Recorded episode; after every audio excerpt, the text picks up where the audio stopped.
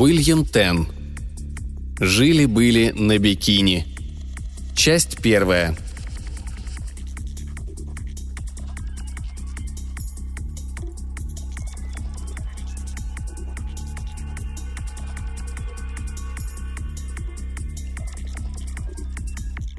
Однажды земляне обнаружили, что их планета со всех сторон окружена космическими кораблями. Эти корабли были огромны, совершенно не похожи на земные и приводились в движение столь могучими силами, что их появление прозевали все астрономы как южного, так и северного полушарий. Бесчисленный флот просто материализовался в околоземном пространстве и в течение примерно 20 часов висел там без видимых признаков какой-либо деятельности. Зато на Земле Деятельность развернулась самая оживленная, граничившая порой с безумием. Нации обращали взоры друг к другу. Дипломаты подписывали скоропалительные союзнические договора, а враг искал помощи и поддержки у врага. Типографские машины не успевали печатать поступавшие сообщения, и по всем телеканалам один за другим выступали заикавшиеся от растерянности ученые, светило всех наук – физики-ядерщики, ботаники, археологи, профессора анатомии, все как один взъерошенные и сбитые с толку. Начались отвратительные массовые беспорядки, храмы были переполнены прихожанами, резко подскочил уровень самоубийств. Компания туристов, вернувшаяся с озера Лохнес, принародно клялась и божилась, что к ним подплывал 48-футовый морской змей, заявивший на безупречном английском, что он – гражданин звезды Арктур и прибыл ровно два часа тому назад – он отрекомендовался лейбористам и противникам вивисекций.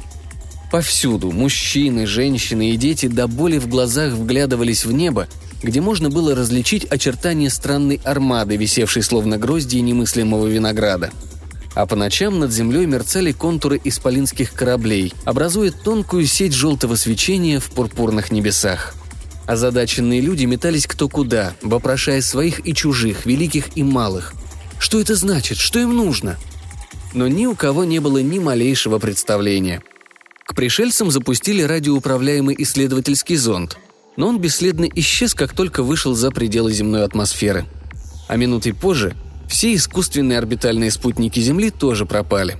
Не было ни взрывов, ни признаков действия какого-либо неизвестного излучения. Просто в какой-то момент они были, а в следующий их уже не было. Стало ясно, что если пришельцам вздумается завоевать Землю, поработить или уничтожить ее население, ничто не сможет их остановить. Самое мощное оружие, которым располагало человечество, было бы что мушиная хлопушка в сравнении с пушкой.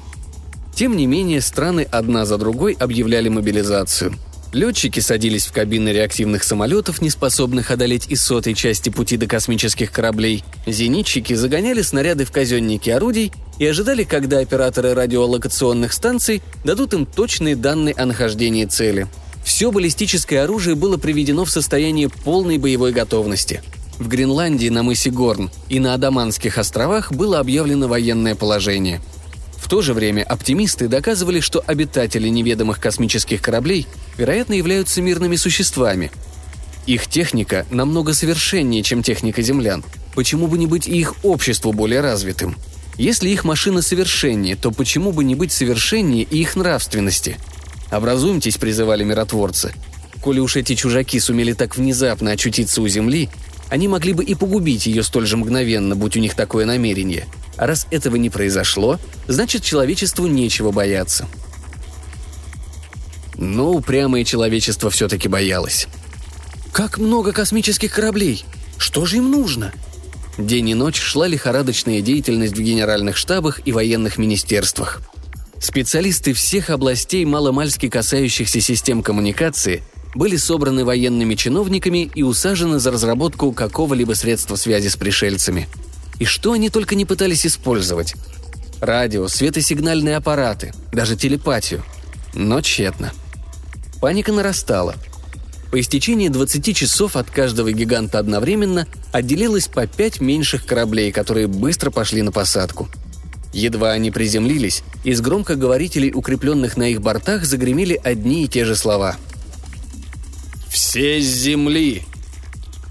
В Тибете эта фраза звучала по-тибетски, в Норвегии – по-норвежски. Вокруг озера Чад – на всех бесчисленных диалектах Чада.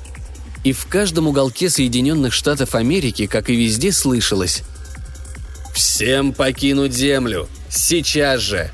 Повсюду, где приземлялись корабли, смысл этих слов оставался тем же самым, только произносились они на том языке и в той форме, какая была присуща этим местам.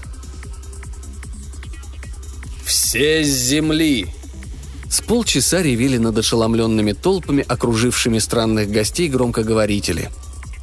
Затем внезапно в одно и то же время по всей земле в бортах кораблей открылись люки, и оттуда выбрались металлические создания с множеством блестящих щупалец – эти создания, как поняли люди, еще способные хоть как-то соображать, не могли быть ничем иным, как роботами, механическими слугами разумных существ, управляющих космическими кораблями, которые по-прежнему находились за пределами земной атмосферы. Роботы принялись ловить людей. Приблизившись к очередной группе, а передвигались они чрезвычайно стремительно, роботы выбрасывали свои щупальца и хватали людей осторожно, но крепко за талию, на каждого по щупальцу – Щупальце держало брыкающегося, царапающего, визжащего землянина, а робот разворачивался и маршировал обратно к своему кораблю, с которого по-прежнему неслось громкое и монотонное. «Все с земли!» Роботы бережно помещали людей в нечто вроде трюма внутри корабля и удалялись, предусмотрительно закрыв входной люк. Потом они отлавливали новую партию людей, по одному на щупальце, и несли их бьющихся в истерике или помертвевших от ужаса в трюм своего корабля. Когда пленников набиралось достаточно много, корабль взлетал и пришвартовывался к одному из больших судов на орбите. Там роботы также ловко и аккуратно, почти нежно перемещали людей в другой, более вместительный трюм материнского корабля. Этот трюм был оборудован койками наподобие тех, что используются при переброске войск, и на каждой койке лежали одеяло и подушка, сделанные из какого-то неизвестного мягкого белого материала – Разгрузившись, корабли-охотники снова отправлялись за добычей. Весь день и всю ночь продолжался этот отлов. В трюмах больших материнских кораблей пойманные избивались в кучки, впиваясь безумными взорами в металлический потолок. Каждые несколько минут там, высоко вверху, открывалось отверстие, из которого сыпались вниз извивающиеся верещащие человечки. Потом потолок вновь смыкался, а новоприбывшие очень мягко приземлялись на пружинищий пол и сразу же неистово набрасывались с вопросами на сторожилов. Что с ними будут делать? Зачем? Кто затеял все это? Куда их повезут? А может, их собираются съесть из сводчатый необъятный трюм? Это что-то вроде кладовой для хранения землян впрок? Никто не знал. Многие тряслись от страха, ожидая худшего. Некоторые рассуждали здраво, но никто ничего не знал – Погрузка продолжалась день и ночь. При этом роботы полностью игнорировали расовые, половые, возрастные и социальные различия. Партия португальских наемников перемешалась с рисоводами из Квантунского колхоза. Итальянские рыбаки-католики, преклонив колено в молитве, вторили апокалиптическому священнику-методисту из Нью-Мехико – а какой-то юный замполит в Тируше уже убеждал в необходимости создания марксистского кружка толпу обезумевших матрон из Йоханнесбурга, захваченных прямо на заседании своего дамского благотворительного кружка. Когда в трюме оказывалось столько людей, сколько коек, потолок больше не открывался, и роботы начинали загружать другой трюм. В результате одна половина конгрессменов Соединенных Штатов присоединилась к учителям и ученикам крупнейшей начальной школы Бухареста, в то время как другая – пыталась завоевать авторитет среди неграмотных крестьян из Мадраса и довольно растерянных заключенных дамасской тюрьмы. Погрузка продолжалась пять дней и пять ночей. Ничто не могло остановить ее или помешать ей. Управляемые ракеты с ядерными боеголовками исчезли, не достигнув цели. И более того, базы, откуда они были выпущены, сразу стали внеочередными объектами внимания роботов. Они добрались до каждой пусковой установки в Аризонской пустыне и в Сибирской тундре – и очистили их за несколько минут.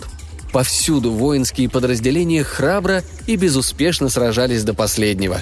Но пули и снаряды, не причиняя никакого вреда, отскакивали от роботов-пришельцев, деловито и невозмутимо пробиравшихся сквозь убийственный шквал огня, чтобы похватать штабных офицеров. Работа была проделана на совесть. Подводные лодки поднимали на поверхность и быстренько освобождали от экипажей – Щупальца роботов осторожно, но настойчиво отдирали цеплявшихся за креп шахтеров и волокли их в последние свободные трюмы. Наконец, все люди очутились на космических кораблях. И только люди. Животные же остались на месте.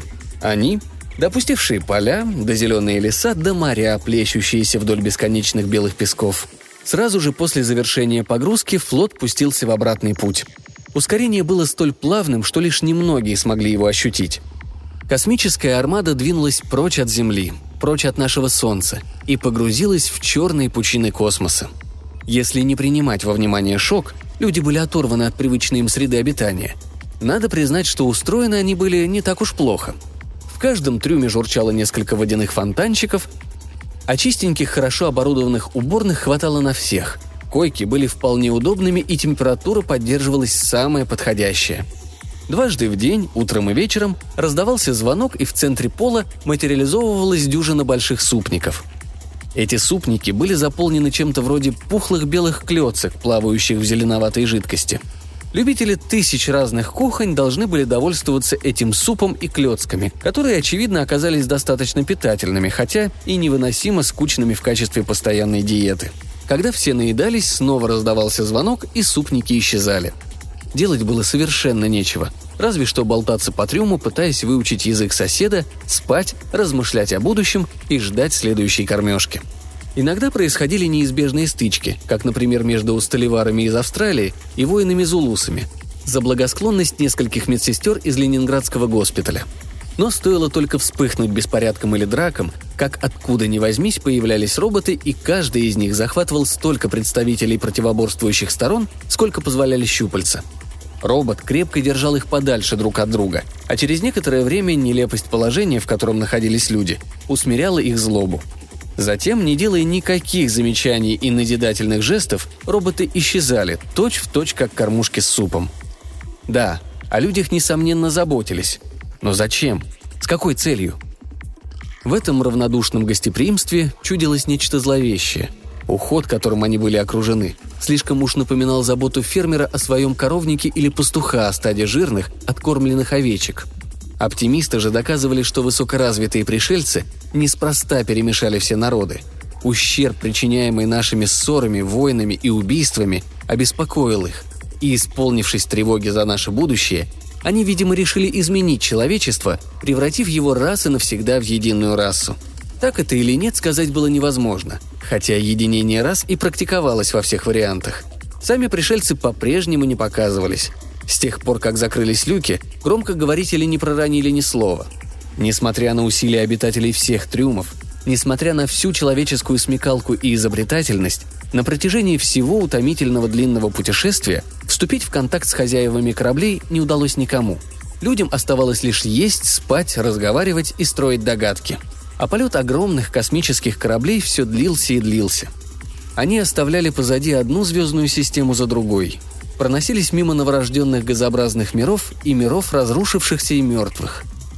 Наряду со столь беспорядочным способом размещения людей говорит о пренебрежении к ним, и это вызывало большое беспокойство. Множество великих и малых событий происходило в трюмах. Молодая домохозяйка из Дании, разлученная со своим мужем и детьми, Устав отбиваться от домогательств дюжины папуасов Страбрианских островов, уступила самому сильному и могущественному из своих поклонников. Члены Совета Безопасности ООН, отчаявшись установить добрососедские отношения с задрапированными в яркие тряпки последователями Хайма Бен Иуда Давида Рэби Чудотворца из Бруклина, гордо уединились в своем углу – Время от времени они возвещали, что являются единственным правительством, имеющим законное право вести переговоры с пришельцами от лица всего человечества. Но никто не предлагал им ровным счетом никаких переговоров. В том-то и была загвоздка, и все ощущали это все сильнее и сильнее. Между тем дни складывались в недели, а недели в месяцы. В сердцах людей будь то вылощенный дипломат или правоверный мусульманин, бледнокожая женщина с побережья Северного моря или коричневый мужчина с Тихоокеанского атолла, нарастал страх перед будущим. Что с ними будет? Что понадобилось пришельцам от всего человечества? Мало кто уловил момент, когда корабли остановились, добравшись до места назначения. Но вот открылись люки над головами людей, и ворвался столь долгожданный солнечный свет. И все поняли, что путешествие подошло к концу. Правда, едва утихли первые счастливые возгласы, люди заметили, что солнечный свет красный, а не желтый. А потом началась высадка – она производилась при намного меньшем сопротивлении, нежели погрузка. Ни воплей, ни паники. Когда роботы принялись за то же дело, что и много месяцев назад, их чуть ли не приветствовали. Все, за исключением немногих слабонервных или суеверных, буквально дрались за то, чтобы первыми попасть в объятия твердых, сверкающих членистых щупалец и поскорее переправиться на десантные катера, что словно паучки облепили борта больших транспортников. Когда корабли приземлились, люди с энтузиазмом принялись, насколько это было возможно, помогать роботам в своей разгрузке. Один за другим корабли, уже пустые, поднимались к гигантскому флоту за новыми партиями людей, в то время как те, кто ступил на Землю, оглядывались по сторонам – Заодно можно было поручиться, что это не Земля –